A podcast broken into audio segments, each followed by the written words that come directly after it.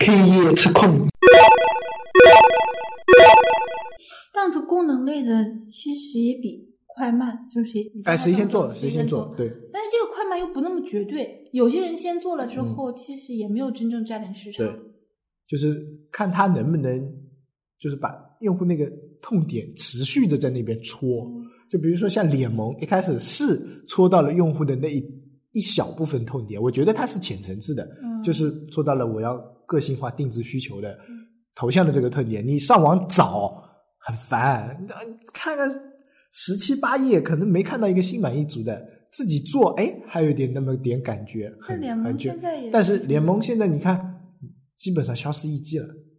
至少从我们这个视野里面，它已经出现出去了，就已经出去了，就不在我们这个视野里面了。虽然他做的头像还在，但是你想想看，你就跟用美图秀秀，很多人已经不再玩它了，不再玩它了。原先刚很火的那段时间，朋友圈都是被他的四个漫画刷的。是的，说这个像不像我啊？这个像不像我们家人？妈蛋，我操！但是现在，现在你看美图秀秀还在，我觉得美图秀秀的刚需其实它是分开的，它有一部分像我这种，它。因为它的那个马赛克很好用，所以我一直用美图秀秀的马赛克。然后，但是美图秀秀它你要真的要是去做美，就是一些标注的话，还是用圈点会比较好一些嘛。所以这两个软件我都都在用。一个圈点我是在那个本笔记本上用的，我美图秀秀肯定是手机上用的，因为比较比较方便嘛。呃，后来我看了一些就是相关的软件啊，就有点类似清新小号这种绝对刚需的，比如扫描的软件。就是拍一个东西，扫描这种这种软件，还有就是文本解压缩的软件，嗯，这些都是急需需要完了就把它 删掉，急需。那这样的其实还是挺挺多的。那天我我就说起，就是这两个，就是我们今天说的电话本和一个一个那轻小号，还有一个现在有叫移动公证的这么一个，它是怎么的呢？你知不知道录音电话其实是不能做的法庭证据的啊？电话录音，对，就是你的电话，如果是只是你在手机上录音，其实你是不能作为法庭证据的。它它有一个，就是它这个软件是这样的，你通过他打电话，嗯，然后他给你录下的音，他同样的给你上传到他的服务器上，嗯，他可以，就它就是像公证一样，而且它是真正的公证公司，就是它可以证明这个东西具有公正。那天我是怎么说呢？我就看到就是就两个吵架，嗯。其实就是车，就是汽车撞吵架了。然后一个人说另一个人是诬陷他的，嗯。然后另一个人就说我是有录音的，我电话从来打电话都是录音的。嗯。然后当时我就在想，哎，这个需求其实挺重要的。但是这个录音的人其实是不知道，他的电话录音是不能作为呈堂证供的，就不能作为证据的，他只能是辅助证据。嗯。因为他没有经过任何公证。TVB 里面都是都是证据吗？他的，但是所以现在有一批软件就是移动公证。就是你在移动电话上，不管是发短信啊还是打电话呀，他给你直接公证掉。这样的话，你就是如果是有法律纠纷，你就可以使用他们的进行公证。这个其实跟就是亲亲亲亲小号差不多，它是其实就是刚需，它纯刚需。但是很多人不知道，他也没有人做过这个广告，也就是。而且用到这种刚需的人很少，这这些不少的，对移动公证，你你在手机里面如果装上之后，你出现纠纷的话，就比如现在车车辆纠纷，比如什么纠纷的话，你会如果有习惯的话，你就从这个手机上打出去嘛，就是从这个软件打出去，所有的就能公证掉了。那那一般的情况就是像咱这种很宅的不出门的，那就其实就不会想到这些。但是这个东西其实是必必需品，真正是刚需必需品，它比那个。清新小号还需要，就是他就需要的人真的需要，对，就不需要的人永远都不需要。对，所以这这个东西很多。当时我在想，就是如果我们不去搜这些市场，就是市场东西，发现很多东西其实市场上是有的，只不过大家都没有做过宣传，也没有去推广。其实你想到的点子，市场上肯定都有。对对对，就是只要我们平时好奇，我们去查一些事情，都会有，都会有这些的。他们。既没有人投，就投资也也没有那么多，就是这种那种什么公公募不对，公募这个私募公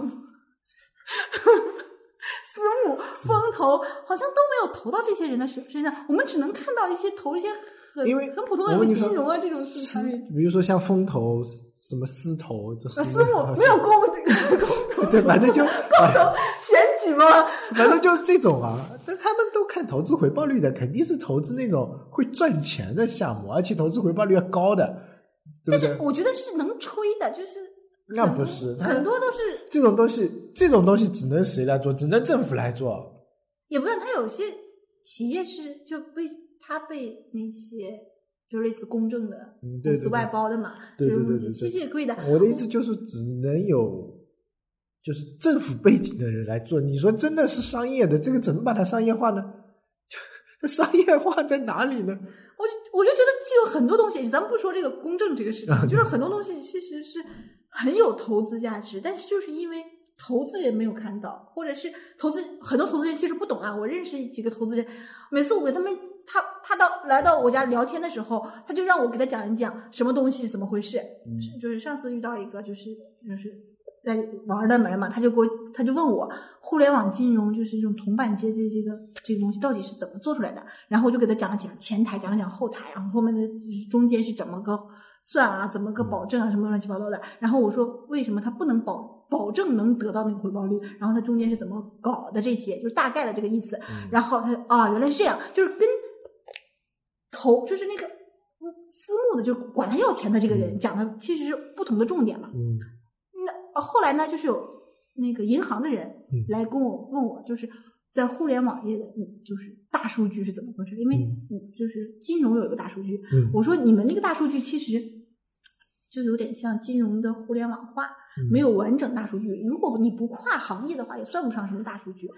然后我就跟他讲这些东西，讲完之后，我觉得其实为什么现在培训这么火，有一定原因的。他们的求知欲是很强的，但是大部分的跟他们说的人都是想推销自己的产品，而把这个事实稍微扭曲了一下。嗯然后我跟他讲的是，因为是我们是朋友，我我又不图他钱，我肯定给他讲的是完整的这些东西。对从旁观者的角度，对，所以他们刚开始还野心勃勃的想投互联网金融，后来他们就有点担心，野心。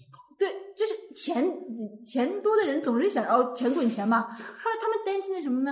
一是担担心钱收不回来，二是担心这个账号安全体系，还有国家的一些政策。嗯然后我当时觉得啊，如果他们狠一点，真的去做了，也就做了。对，做了也就做了。这真的就是风险投资了。但是很多拿钱的人，其实他想不到的风险，他想到的是投资，他就认为这个东西我投了之后，你你到时候对一年多给我再赚回本来这种，对对对就是这种我说我说你这个本身的立场，它就不是一个风投互联网风投的立场，它是做实业的立场，就是就好像一个肠胃你就投钱了之后，这个厂就会出出东西出来，是这个样子的。所以我觉得，就是像咱们咱们两个看，不管是那个电话本，有微信电话本，还是那个亲亲小号，嗯其实我们是站在我们这个从业人员上来看的，来嗯分析这个东西的。我们其实可以跳出去之后，刚才你不是说吗？学习门槛这个事情，其实学习门槛就是说我们跳出去，跳出去之后发现这个学习门槛还是对亲亲小号的学习门槛太高，嗯，太高，对太一太对对对。就是会用的人呢，就以后有可能普及了就会用，嗯，但是这个普及的这个程度肯定没有微信那么普及。肯定没那啊么快。，然后微信呢，它是先微信电话本是先进行意识攻击，就是你认为这个东西省钱，嗯 就是他把这个东西给你铺了，就是给你洗脑，这个东西很省钱，这个东西一点都不花电话费，然后你你的脑子里就是一般人先舆论对不不过脑子的人，也不想这个原因的人，他就会想，嗯，这个东西省钱。都都都说它省钱，他肯定省钱。众口铄金，对，然后他就会让别人装，装完之后大家一打电话就感觉很省钱。对其实没有省到钱，其实也 省不了多少钱。省不了多少钱，确实是省不了多少钱。对，而且它用它的可替代性太强。可替代性确实还这个不好说，这不好说。可替代性我觉得不好说，因为它呃，它有微信这个后台在啊，啊就有个这个干爹在，嗯，是的，可替代性就不怎么嗯强。但是除就怎么说呢？就因为呃，毕竟是微信出品的，大家就觉得还不错。只要是 BAT 出品的都还哎、可以都还不错。就是别人要在这个方面超越他，是没有可以赢的机会的。就是你就算用户体验做的比他好，什么东西做的比他好，你要赢他的机会是不大的。因为它有一个强大的后台，因为它已经圈了一批用户在这里，就是相当于它是在它自己的国度里推行一个法治的东西，那民众都是比较容易接受的，对吧？比如说我在我们中国卖一个卖个茅台，大家都很容易接受。你要把茅台这个东西卖到俄罗斯、卖到美国去，人家接受度就不一样了。所以说，它这个国国微信这个国度已经很大了。所以他对这个东西他是 OK 的，但是你说你要把这个，你你是从别的地方，你说哦，微信做电话本，我们马上跟风做，但是你的手脚是伸不到他那边去的，伸进去就被他砍掉，伸进去就被他砍掉。那他这个其实做做国际长途也 OK，会比较好，就是相对于，因为我们是那个近的人还没有这种感知，如果价格高了，但是国际长途它异性它本来就是免费的呀。对。就是你，其实我觉得从单从这个功能上来说，异性比微信要好，异性对，还不如装个异性的。异性都全的呀，你打国际长途本来就是免费的，你而且你用 QQ 打视频的国际长途也是免费的呀。就是这里插出去一点啊，就是说到异性嘛啊，异性虽然在就是跟微信同功能的那个那个方面没有争过它啊，就是因为。这种东西真的是先来的先好，后来的遭殃。但是我觉得最遭殃的不是异性，是来往。哎，来往更坑爹。但是异性啊，现在有几个功能做的还算不错，就是在发现里面的那几个晒图啊这种啊，这几个我觉得做的还可以，有小亮点。真正做出了跟反正是难，真正做出了跟微信的差异的一个部分。嗯微信其实，因为它一直都没有大型的广告，不是像微信总是照舆论广告对它刚才出来就这，其实微信啊，真正我那这几天在考虑它，其实它真正火起来啊，应该是在它的摇一摇功能推出来的时候，是这，就是就是什么都得要靠约炮呗。对，也不是这么说，就是你有没有发现“摇一摇”这个词？就约等于微信了，那是微信也差不多约等于摇一摇。就大家说起微信就是摇一摇，你说起摇一摇就肯定啊，那个微信那个功能摇一摇功能你学一下，对不对？然后说 说起那个约炮就陌陌，陌陌就月票，月票的出现。是的，这个对，就是他们火的时候是在某一个功能点上的，就是我们。第一季啊，可以说是第一季有一期不错，努力去找到那个点，去撬动你的用户。这个就是刚需，不是有人问过吗？他找不到自己产品的刚需，我觉得那就是你这个产品就不是需要的，对你干嘛呢？我觉得反了，那应该是做产品之前定位一个刚需，之后再做产品。如果产品都做出来是再去找刚需，就好像就有点有点难了。对啊，你肯定是要解决一个。问题你才去做这个，但是说刚需其实一个伪伪命题，因为你所有的刚需别人也在做，对，而且你的刚需有可能并不是说你的用户的刚需，有可能你的领导的刚需，尤其对咱们执行来说，就是领导认为这是刚需，它就是刚需。虽然我们第二季的话题是聊脸 聊软件啊，但我们又聊回，但是就再扯开去一下，有刚需不等于痛点，痛点不等于需求。嗯，是的，真的有的很多人就是。痛点、刚需、需求混为一谈，这是很糟糕的一件事情。其实有时候需求就是单纯的需求，刚需就是刚需，痛点是痛点。你有可能在刚需上它是没有痛点的，或者说痛点你是解决不了的这个这个的。但是你去服务这个痛点的时候，消灭这个痛点的时候，可能会产生刚需，或者说你去解决这个刚需的时候是会产生痛点。这会会在，比如说举个例子吧。就跳广场舞，你觉得这些大妈是真的热爱跳广场舞吗？不是，对吧？他的核心需求是什么？是健康。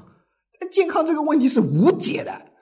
它不是痛点，他我觉得它是发泄。对 对对，他的核心需求是他的刚需是健康，他的刚需不是跳广场舞。但去这健康这个问题又是无解的。你要是说我发明一个产品，用了我这产品保证活到一百岁，妈蛋，谁跳跳 谁去跳广场舞，对吧？那所以就是你看，有很多那种就是器材，就是那种老人需需要的这种器材，不经常免费做测量嘛？就有老头老太太在那块排队排的很长很长。嗯，我觉得这个东西是因为他们觉得这个东西真的能给他带来什么免费的帮助啊，什么这些医生会给他免费的去看诊啊，嗯所以他会去做。但是如果我抛开这些东西，就是嗯。他告诉他这个东西测的一般，嗯。也不比你就是在淘宝上买一百多块钱测的更准。然后这个医生呢，其实也是有很多东西是百度百百度百科来的。那这时候你 他那就不去了。对，他就有可能就就他其实他心理上已经认为他是一个权威了。那如果你打破这个权威呢，他就他就犹豫了嘛。对对对，那这，哎，哎，我们好像又拉歪了。